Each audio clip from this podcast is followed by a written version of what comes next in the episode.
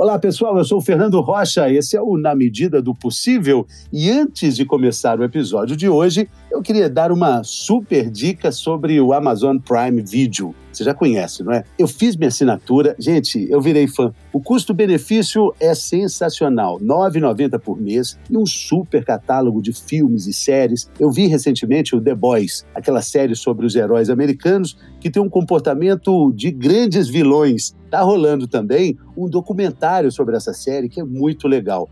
É série para maratonar. Eu vi outra também nesse nível, O Homem do Castelo Alto. Essa eu assisti no celular, no computador. Ah, tem também filmes clássicos, tem as comédias, tem opção para qualquer hora do dia, para todo mundo da família. Outra vantagem muito legal é que assinando o Amazon Prime Video, você pode fazer compra no site da Amazon.com.br, aquele site que tem de tudo, sabe qual é, né?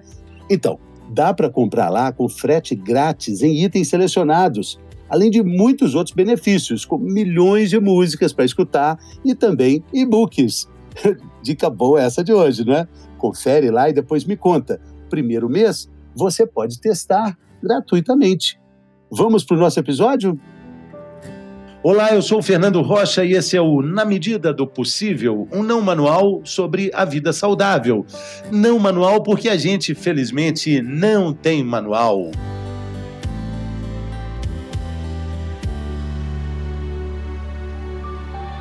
Íngua.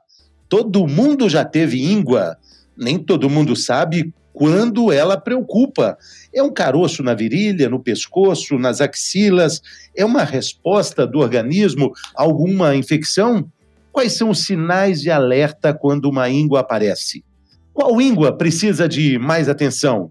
E o inchaço é normal? Como a gente pode cuidar do nosso sistema circulatório? Quem responde essas e outras perguntas é uma médica oncologista muito especial, doutora Paola Torres, que trata esse assunto literalmente com alegria e arte.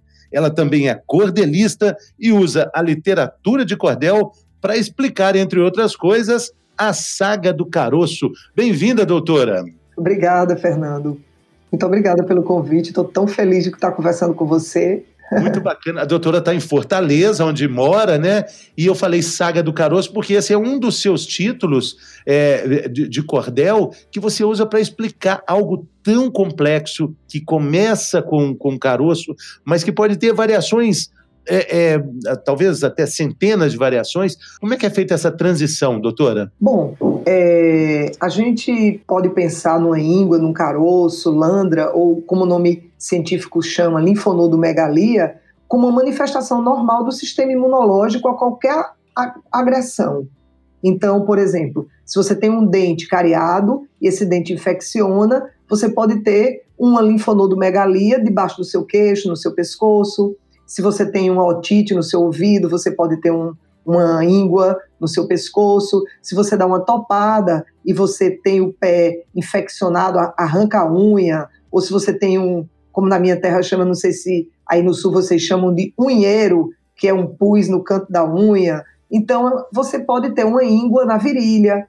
Enfim, se você tiver um furúnculo, né, você pode ter ínguas, é, algumas doenças virais, como a, a, mononucleose infecciosa, que é a doença de Epstein-Barr, né, conhecida a famosa doença do beijo, toxoplasmose, que já é uma doença causada por um parasita. Então, nós temos a própria infecção pelo vírus do HIV. Então, nós temos uma gama de condições, uma gama de situações que a pessoa pode ter íngua. Mas existem determinadas ínguas que são ínguas que podem sinalizar para a gente uma doença hematológica neoplásica. Neoplásica significa câncer, uma doença que não vai curar espontaneamente. Então, essas ínguas, é que são as ínguas que preocupam a gente, porque elas não têm uma resolução espontânea. Elas vão ficar aumentando no organismo e aí vão passar esse conteúdo neoplásico, essas células neoplásicas, porque na verdade o que cresce dentro da íngua é como se fosse, Fernando, uma casinha de marimbondo que vai se reproduzindo e vai crescendo, crescendo, crescendo em volume. Então, o que, tem, o que faz essa íngua crescer é que dentro dela as células malignas estão se reproduzindo, estão filhando e estão crescendo. E ela vai passando de uma para outra, de uma para outra, que funciona como se fosse um terço ligado, uma continha ligada na outra por um fiozinho. E o nome desse fiozinho que ligou a íngua na outra se chama vaso linfático. Então, quando a íngua está cheinha, que ela está que não aguenta mais, ela passa o conteúdo dela para outra, para a irmãzinha dela vizinha. Chega lá, ocupa o espaço e vai passando. E às vezes essas ínguas, elas fusionam, ou seja, elas ficam, elas se grudam uma na outra, fazendo um cacho de íngua. Parece um tumor grande, mas é um cacho de íngua, tudo uma grudadinha na outra. É aquele tumor todo todo lobulado, ele não é lisinho, ele é todo porque é um cachinho de íngua, tudo uma grudadinha na outra. Então isso é perigoso. Doutora, então eu acho que a gente já tem a primeira pista aí de quais são os sinais de alerta.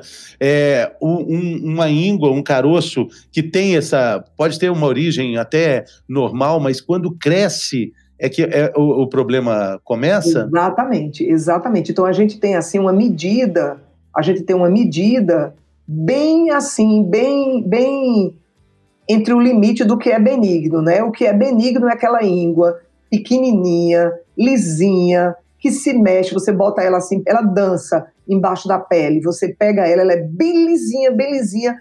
A sensação que você tem é que ela é elástica. Quando você aperta ela assim com o dedo, ela é macia.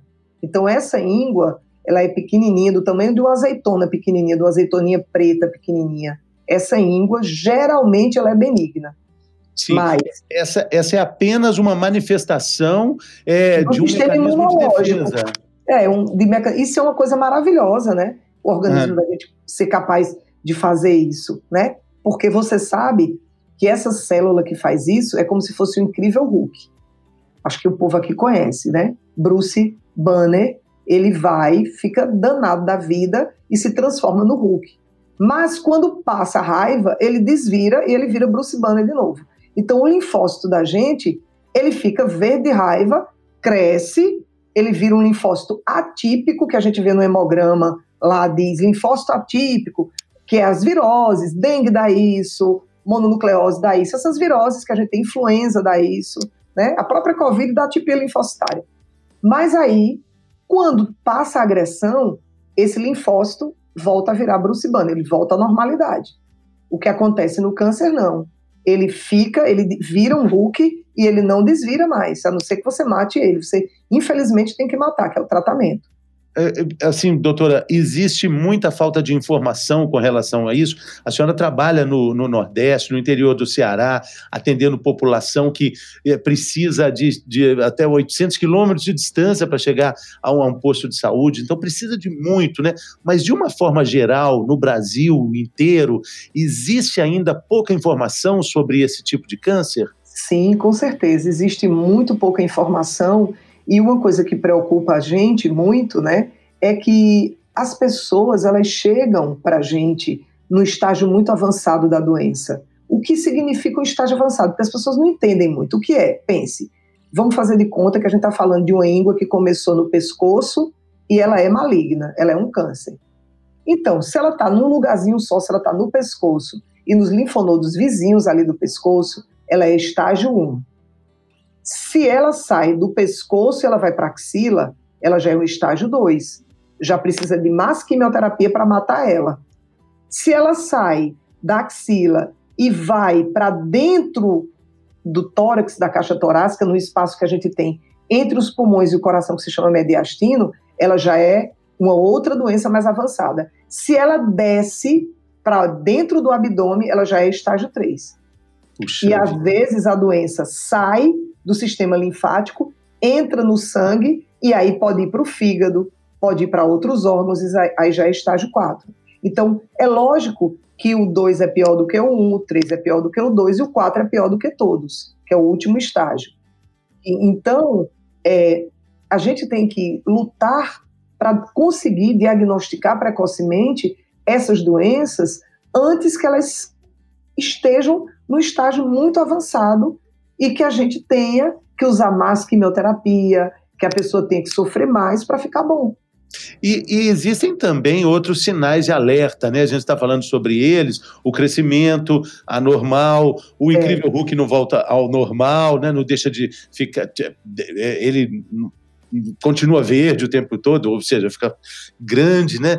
E suor excessivo é um deles? Sim, cansaço, é, cansaço, né? É, perda de peso, é, a pessoa fica se sentindo com uma fadiga estranha. Essa fadiga do câncer é uma fadiga diferente de qualquer outra que a pessoa possa sentir. Ela é uma fadiga é, que a pessoa não consegue fazer aquelas coisas do dia a dia que ela faria normalmente. Então é aquela coisa, você todo dia você acorda de manhã, você toma seu café da manhã que você faz, aí você pega o ônibus para ir para o seu trabalho, você pega a bicicleta para trabalhar, ou você pega seu carro e aquilo parece que você está fazendo assim uma mudança. Então é essa fadiga em excesso. Alguns pacientes, eles à noite quando eles vão dormir, eles acordam molhados de suor, como se tivessem corrido uma maratona. A camiseta, ou o pijama, ou a camisola toda ensopada de suor. É sudorese noturna. E é bem interessante a gente falar sobre isso, porque quando a gente fala de sudorese noturna, não é você sentir calor à noite, não é você ficar um pouco suado. Essa sudorese é você ficar molhado mesmo de suor, como se realmente você tivesse numa sauna. A pessoa acorda.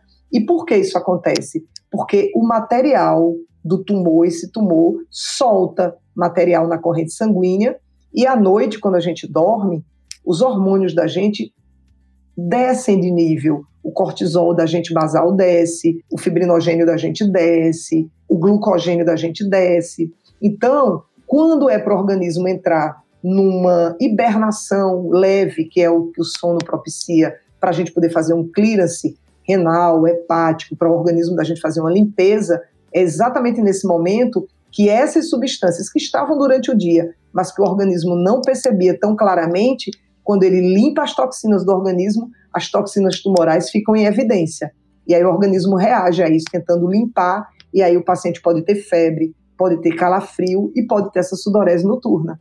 Então, isso é uma manifestação muito interessante do tumor. Agora, doutora, existem, assim, é, formas claras da gente prevenir esse câncer do sistema linfático? É, ou ele tá, essa, essa prevenção está incluída nos bons hábitos, é, nessas boas atitudes que a gente deve ter para ficar livre de, assim, uma lista imensa de doenças? É, é tá, tá ligado a esses bons hábitos, né, que se a gente for considerar, por exemplo, que no Brasil a gente tem 600 mil novos casos de câncer por ano, estou falando de todos os tipos de câncer, incluindo aí câncer de mama, de próstata, de todos os, todos os cânceres, mais ou menos são 600 mil casos que a gente tem registrados, né, porque a gente deve ter mais, porque a gente não tem registros tão, tão fidedignos, mas a gente tem, uma, a gente tem mais ou menos 38% desses cânceres que a gente poderia prevenir com bons hábitos de higiene de saúde. Mas eu diria que talvez uma coisa importante na prevenção dessas doenças do sangue seria evitar o tabagismo, que está ligado a um aumento de câncer é, hematológico. De geral? É, uma exposição a benzeno, que é, a gente fala aí de querosene, de gasolina, de solventes orgânicos, e também evitar a exposição a inseticida, organos fosforados também. Isso poderia ajudar. É, e também é muito interessante que é comum que pacientes que se submetem a tratamentos anteriores de câncer aumentem a disposição de desenvolver câncer hematológico. Por exemplo, é muito comum eu pegar mulheres mais idosas que trataram de câncer de mama mais jovens e que têm a predisposição de desenvolver é, determinados cânceres hematológicos.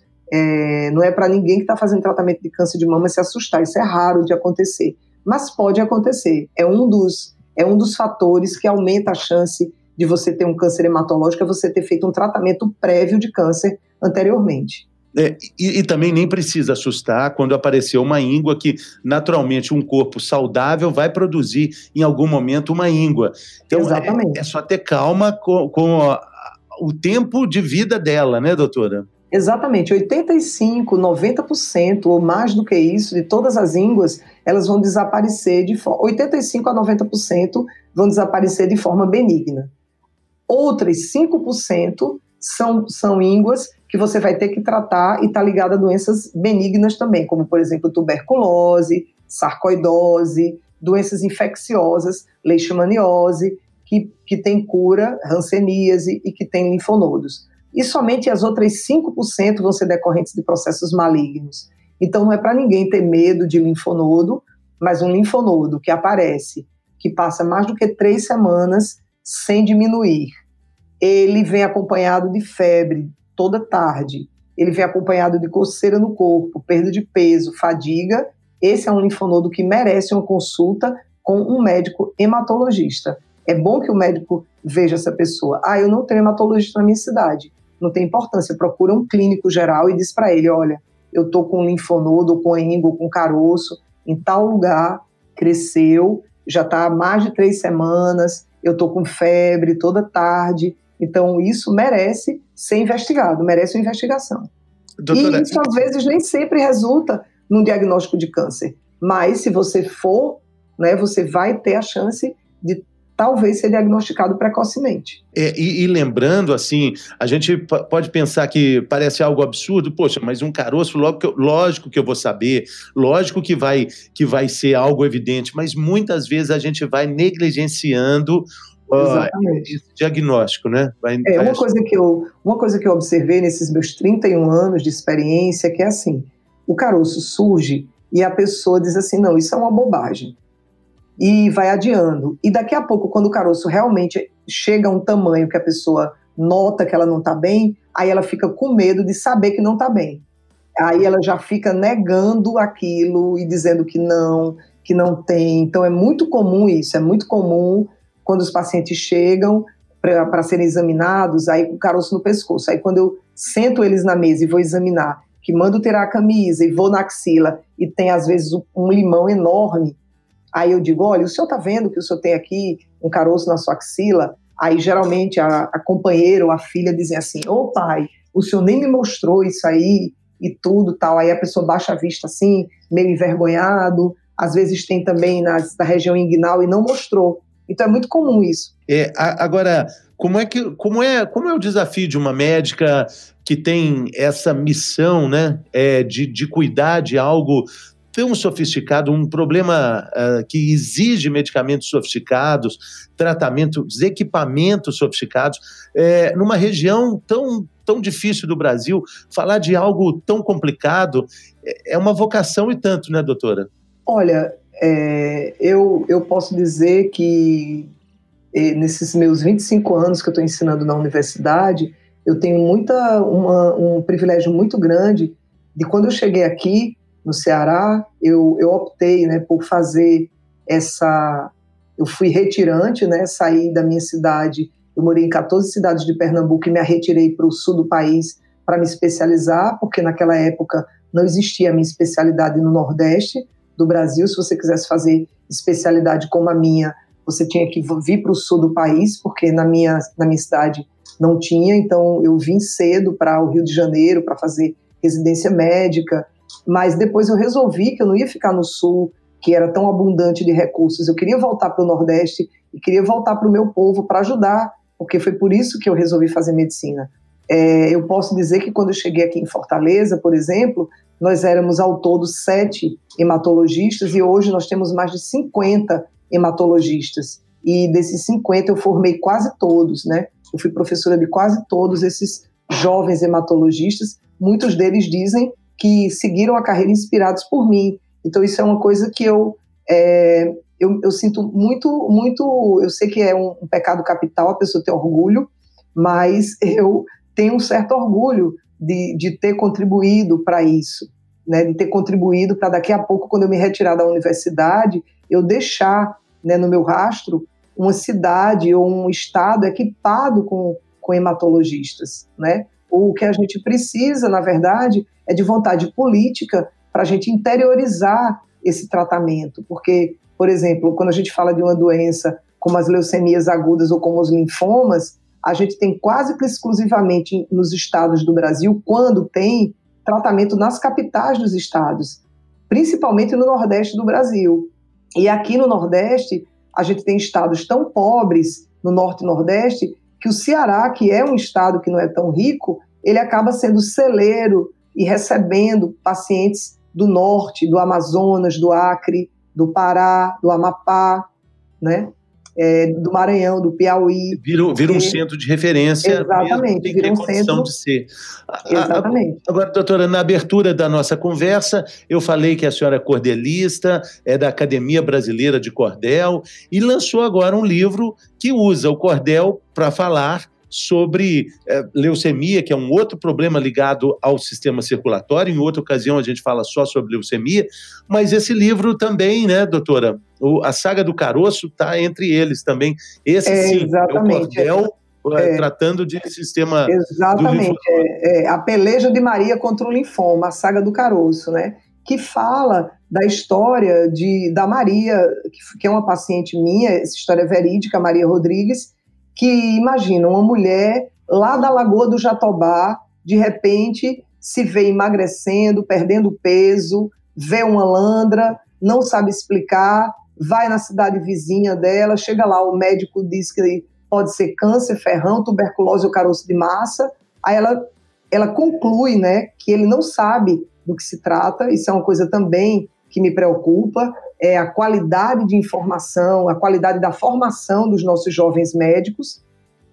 E aí, é por isso as campanhas de linfoma que eu faço o tempo inteiro, né, lanço cordel, dou aula, falo nos congressos, enfim. E aí essa mulher que nunca tinha saído do sítio dela, da localidade dela, e no máximo ido na cidade de Quixelô, que é a vizinha da Lagoa do Jatobá, onde ela mora, e essa mulher vai e não tem. Aí o médico diz: Olha, precisei. Na, ela diz: Eu vou na capital. Não tinha dinheiro, vendeu a vaquinha dela, que era tão preciosa para ela, né? Fala com o marido, vende a vaquinha e pega o dinheiro e vem para Fortaleza para poder fazer uma biópsia, que o linfoma só é diagnosticado através da retirada do linfonodo para fazer um exame que é a biópsia do linfonodo, é onde você pode ver que é o linfoma, e essa mulher tem que ficar indo e vindo da Lagoa do Jatobá para fazer esse tratamento de quimioterapia e depois radioterapia. Então, assim, é uma saga mesmo, né? É, é incrível. E é essa, essa mulher, que é personagem desse meu cordel e também é uma das personagens do meu livro Andei Por Aí, é, é quando o Drauzio veio para cá, que me convidou para a gente fazer juntos a websérie Sertão de Dentro, ele fez questão de conhecer a Maria, almoçamos com ela lá no, no, na Lagoa do Jatobá. Então ela é uma mulher muito brava, né? uma, uma guerreira nunca tinha visto o mar, né? Que nunca legal. tinha visto o mar, vi, viu o mar pela primeira vez aqui. Infelizmente, né, com linfoma, mas conseguiu ver o mar. Então, é muito interessante a gente falar desse, dessa trajetória dessas pessoas. Muito e, bacana. Assim, a minha vida tem sido ajudar essas pessoas a conseguirem chegar a um diagnóstico e a um tratamento dessa doença. Doutora, para quem quiser acessar o livro, é, tem, tem uma versão na, na, internet desses, desses dois livros? Tem, é, tem uma versão lá no site do Instituto Roda da Vida, é www Instituto Roda da Vida, tudo emendadinho, Instituto da Vida.org.br.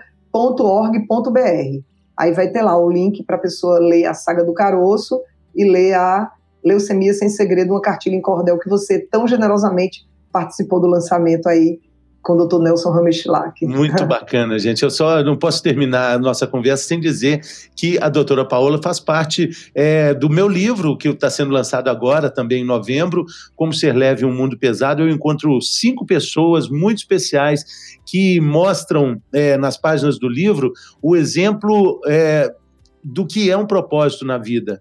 Esse propósito vale mais do que qualquer plano B. E uma dessas pessoas a gente acabou de conversar aí, doutora Paula, Paula Torres. Muito obrigado, viu, doutora, pela generosidade. Meu querido, muito obrigada. Eu... De bom sucesso. Sempre tão bom conversar com você e também agradecer a você, Fernando, por essa generosidade que você tem em fazer esse trabalho tão bonito, levando informação e saúde para tanta gente. Você que é uma pessoa respeitada e acarinhada por tantos, inclusive por mim, que você sabe que eu sou, sou fã de carteirinha. Então, assim, essa informação e principalmente informação com consciência, com pesquisa, com seriedade. Então, eu queria te agradecer em nome de cada um dos teus admiradores, dos teus seguidores nesse Brasil de Deus. Te agradecer realmente do fundo do coração. Muito obrigada por isso que você tem feito esses anos todos por todos nós. Valeu, querida, muito obrigado. Gente, a gente volta no próximo episódio. Até mais.